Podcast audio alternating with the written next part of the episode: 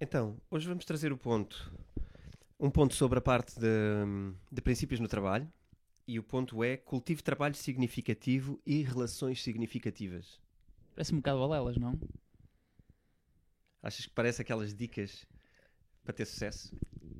Olha, parece-me parece parece algo de senso comum. Que é cultivo de trabalho significativo e relações significativas é como se alguém te dissesse: Olha, tens que comer legumes às refeições. Não é, é óbvio. Não, não parece óbvio. A verdade é que o óbvio, muitas vezes depois, é difícil de colocar em prática. E eu tentei desmistificar um bocadinho isto, que é cultivo de trabalho significativo, relações significativas. Oh, ok, mas o que é que é isto? Como é que tu colocas isto em prática? O que é que é realmente isto? E é engraçado perceber que um, o, no outro dia ouvi alguém dizer que uh, nós precisávamos de mais cultura organizacional. Que as empresas precisavam ter uma cultura organizacional. Não vou discutir aqui o ser e o ter, mas ele dizia uma coisa muito gira, que era uh, a malta precisa de respirar todo o mesmo ar. Precisamos todos respirar a mesma coisa. E eu comecei a pensar um bocadinho naquilo e aquilo realmente faz-me sentido. Uh, tu de alguma forma teres uma, um ar, uma, hum, uma, um ambiente, uma, uma linguagem muito idêntica, muito. E se formos tipo numa oitava acima perceber o que é que aquilo é, não é nada mais, nada menos do que princípios. Qual é o ar que nós todos respiramos? Qual é que são os princípios que nós todos respiramos? E eu fui pensar um bocadinho nisto e aqui tinha aqui uma ideia de cultivo de trabalho significativo. Ok? Este trabalho significativo, até como ele diz, deve ser aqui uma cultura de excelência. Uhum. Devem ser uns, uns princípios de excelência e deve ser também um ar de excelência, uma linguagem de excelência e relações significativas. O que é que é isto de relações significativas? Eu posso dizer que eu saio uma vez à noite, engato uma miúda, temos uma relação amorosa, aquilo pode ter, ter sido significativo para mim, certo? Porque aquilo de facto mudou a minha noite e a minha noite foi muito mais interessante, eventualmente, por causa daquela relação.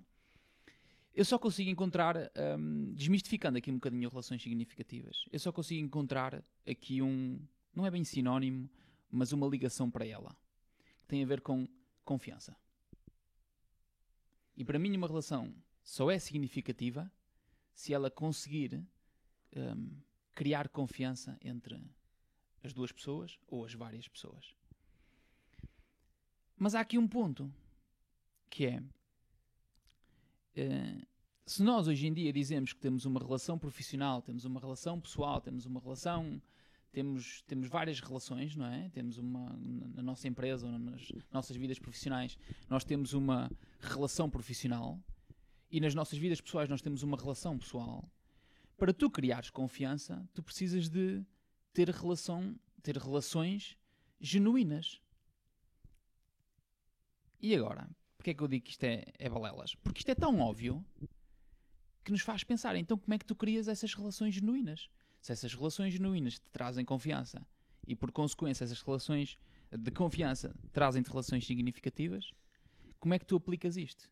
Eu acho que este é que é o verdadeiro, este é que é o ponto mais tricky da coisa. Como é que implementas? Como é que, Como é que tornas isto real? Como é que tornas Como é que real? contratas uma pessoa e de repente passas a ter uma relação significativa com ela? aplicando em termos de trabalho. Exatamente. Sim. Como é que sais à noite com uma pessoa e passas a ter uma relação significativa com ela? Sim. É assim, em relação a aqui duas coisas. Eu acho que o ponto-chave aqui, eu não queria já direto ao ponto-chave. Vamos primeiro à parte do, do, sair à noite e ser significativo. O próprio significativo uh, é assim, há, há, há, a noção romântica da coisa. E eu acho que no romantismo, e ainda bem que deste o exemplo de, de, de, de um engate à noite ou de uma, de uma one night stand uh, como exemplo, porque um, no romantismo, muitas vezes.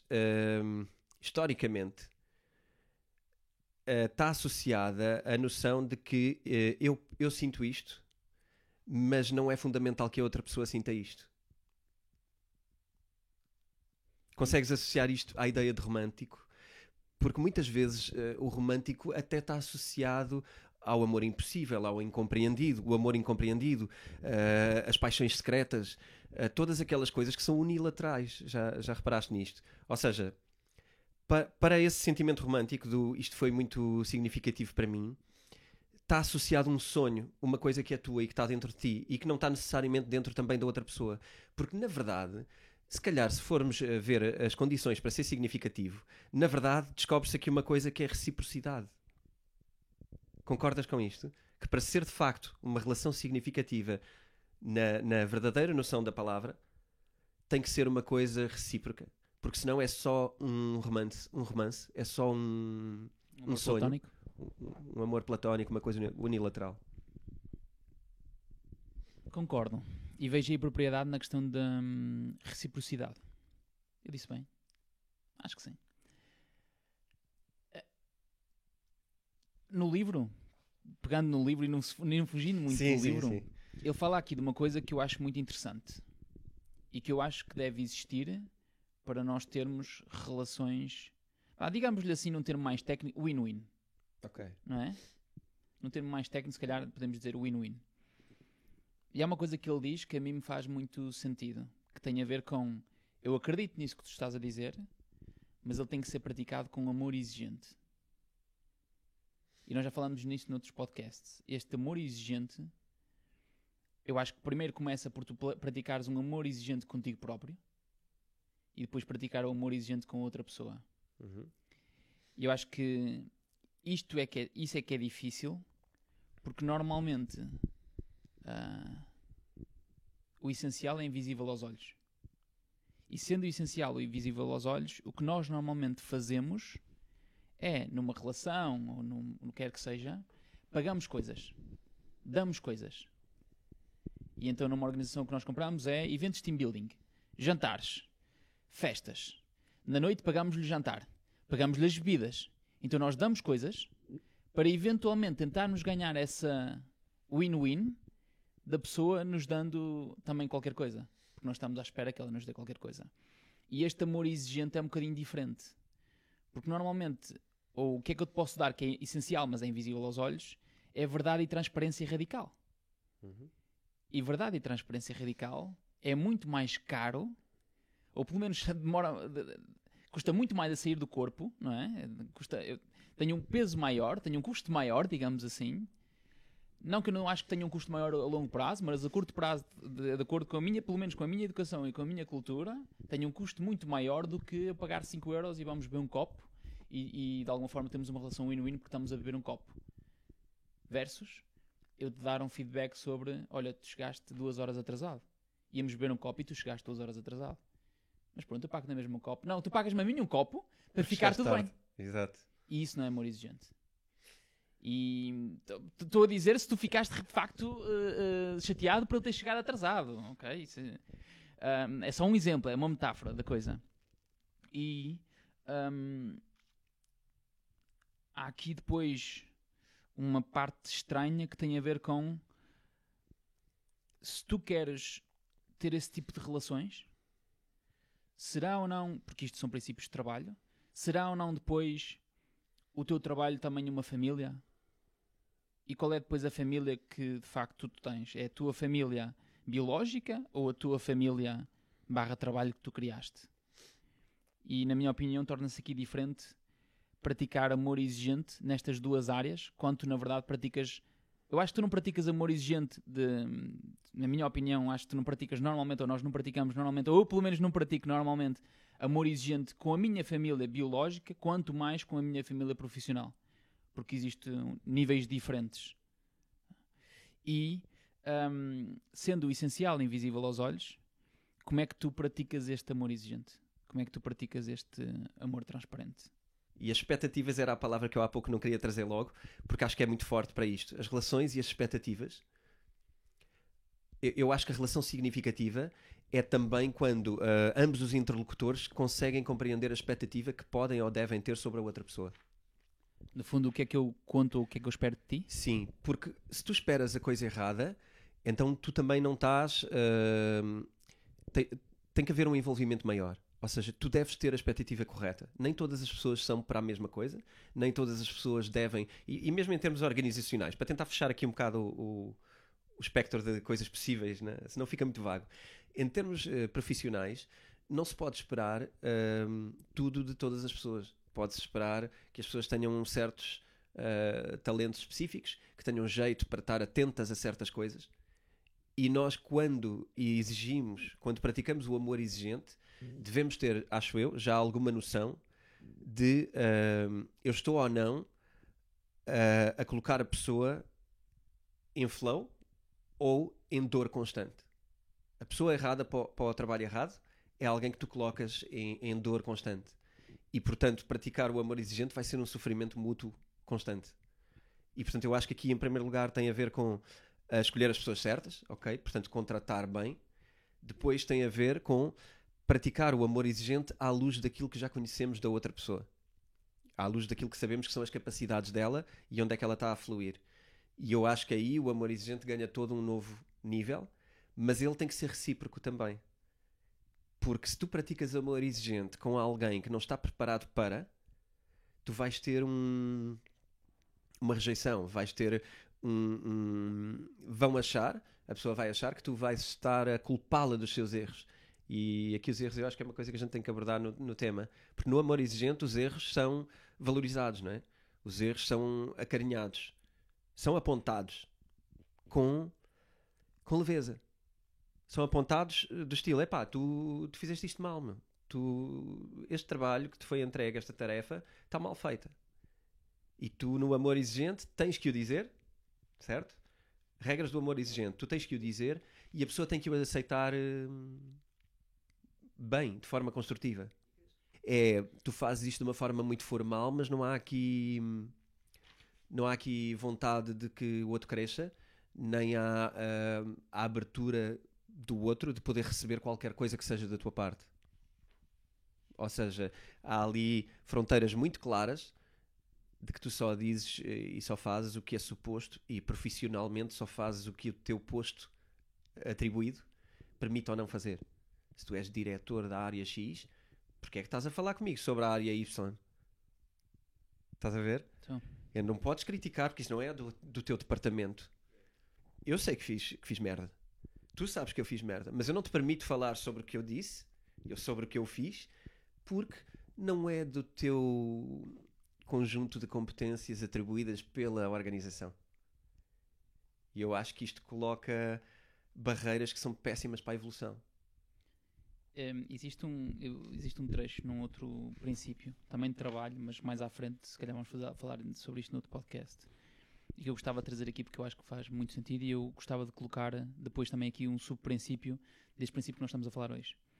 E ele, a certa altura, o Ray Dalio diz que preocupar-se com a culpa e o mérito, ou com o feedback positivo e negativo, impede o processo iterativo essencial à aprendizagem.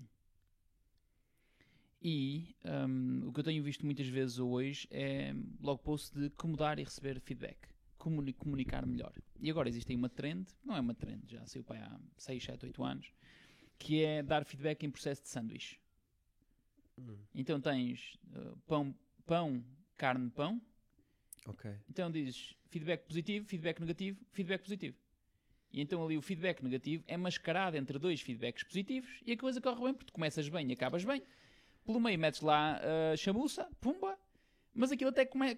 E parece que estás a dar colinho. E parece que estou a dar, a dar colinho. E de facto, aquilo que estavas a dizer é isto: que é isto impede o crescimento e impede a aprendizagem. E eu gostava de trazer aqui, agora aqui o subprincípio, que é o 2.1. O, o, o 2 é aquilo que nós estamos a falar hoje, cultivo de trabalho significativo e relações significativas. E o 2.1 é seja leal à missão em comum e não a alguém que está a operar de modo inconsistente com a mesma. O que é que isto quer dizer? Este 2.1 é uma das principais razões pelas quais eu utilizo princípios na minha vida, que é se eu tenho ou se eu estou num caso de impasse, como é que eu vou tomar uma decisão? E normalmente este leal à missão tem, muita, tem, muita, tem muitas vezes a ver com olha, tu és meu irmão, e trabalhamos os dois juntos. És meu irmão, é o meu primo, uma coisa qualquer. E trabalhamos os dois juntos. Mas se de facto tu fores inconsistente à missão e inconsistente aos nossos princípios, não sou eu que te despeço. São os princípios. Então no final do dia, nós vamos ter essa conversa, mas não vou ser eu que te vou despedir. É uma causa e efeito de, olha, estes são os nossos princípios. Estás ou não a ser inconsistente? Verdade e transparência radicais. Estás ou não a ser inconsistente? E depois nós, por, por fatos, conseguimos perceber se a pessoa está ou não. Motivada para aquilo, ou se está ou não, ou se tem factos ou não para animar aquilo. E a decisão toma-se. Mas repara, nem sou eu a tomar a decisão, nem é outra pessoa. É algo muito maior do que nós. E tem a ver com, não gosto muito desta palavra, ele utiliza missão, seja leal à missão. Sim. Eu gosto mais de seja leal às intenções de, de, das pessoas. Mas de facto, eh, o modo inconsistente é esse. O modo inconsistente é não estás alinhado com os princípios. O modo consistente é estás alinhado com os princípios. E eu aqui tenho que lhe dar, tenho que dar o braço a torcer, e eu aqui sou mecânico e automático como o Ray Dalio. É ou é ou não é. Está a ouvir uma música de uma banda pop rock, pop rock muito, muito mainstream talvez, e muito clichê, que, é, que são os 1975, que vão atuar no próximo ano aqui. E eles, no primeiro, no primeiro uh, track de, de, de, um, de, um dos, de um dos álbuns, falam lá de, um, do, do nosso ecossistema ambiental. Não sei porque é que eu estou a trazer isto, mas acho que vai trazer algum valor. E eles lá dizem que aqui não há grey zone. Ou é, ou não é. Em termos de planeta, é a ideia. Um bocado, se calhar, o, o, o, o claimer, o, claimer do, do Bloco de Esquerda, que é não há planeta B, acho que é o Bloco de Esquerda, mas é um bocado isso. Que não há, é 0 ou 1. Um. Não há aqui uma alternativa. E eu aqui concordo plenamente com este exemplo, que é, pá, não há aqui grey zone. Ou é ou não é. Eu aqui sou um mecânico. Sim. E, e o mecânico ajuda-me uh, em caso de impasse, normalmente, tem a ver com deixar as pessoas ir e fazer com que as pessoas vão fazer outras coisas que realmente sejam mais próximas daquilo que elas querem animar e relativamente às suas intenções e, ou aos princípios.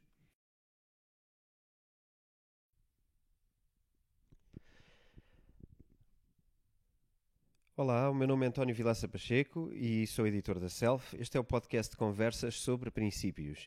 É uma conversa com Fernando Moreira, onde debatemos ideias, reflexões com base no livro do Ray Dalio, Princípios. Eu espero que seja uma contribuição com valor para vocês e que seja uma ferramenta útil para o vosso crescimento. Subscrevam o nosso canal e acompanhem, porque vamos continuar a adicionar conteúdos totalmente gratuitos, tanto para os nossos leitores como para aqueles que não o são e que talvez o venham a ser, esperamos nós. Um, vejam também os restantes conteúdos do nosso canal e enviem um e-mail com o vosso feedback. Nós queremos saber o que vocês têm para dizer e o que pensam do, do nosso trabalho. No próximo episódio vamos continuar com este tema, por isso não percam e até para a semana.